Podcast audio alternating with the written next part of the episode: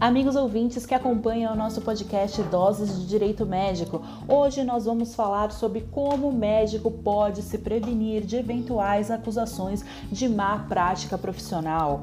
A principal medida para a prevenção dos riscos legais das acusações de responsabilidade médica decorrente de danos causados em face de pacientes é a conscientização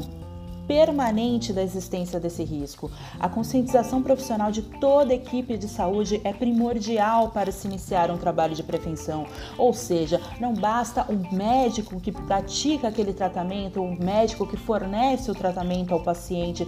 ser consciente sobre a existência dos riscos legais. Toda a equipe, os enfermeiros, os administradores da clínica, os fornecedores de bens e serviços, os fisioterapeutas, os fonoaudiólogos, os psicólogos, os laboratórios laboratórios de análises clínicas, ou seja, todos aqueles que concorrem na cadeia de serviços médicos perante o consumidor devem ter plena consciência dos eventuais riscos legais aos quais os mesmos serão submetidos se praticarem, se fornecerem esse serviço médico de forma deficiente, de forma negligente, de forma descuidada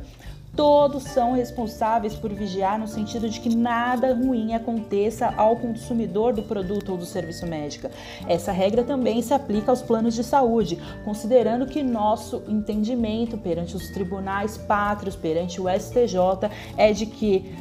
todos são responsáveis pelo fornecimento de saúde adequado, ou seja, os planos de saúde também são responsáveis pelos seus médicos credenciados, pelas suas clínicas credenciadas em fornecer um serviço de saúde adequado ao seu paciente, ao seu conveniado.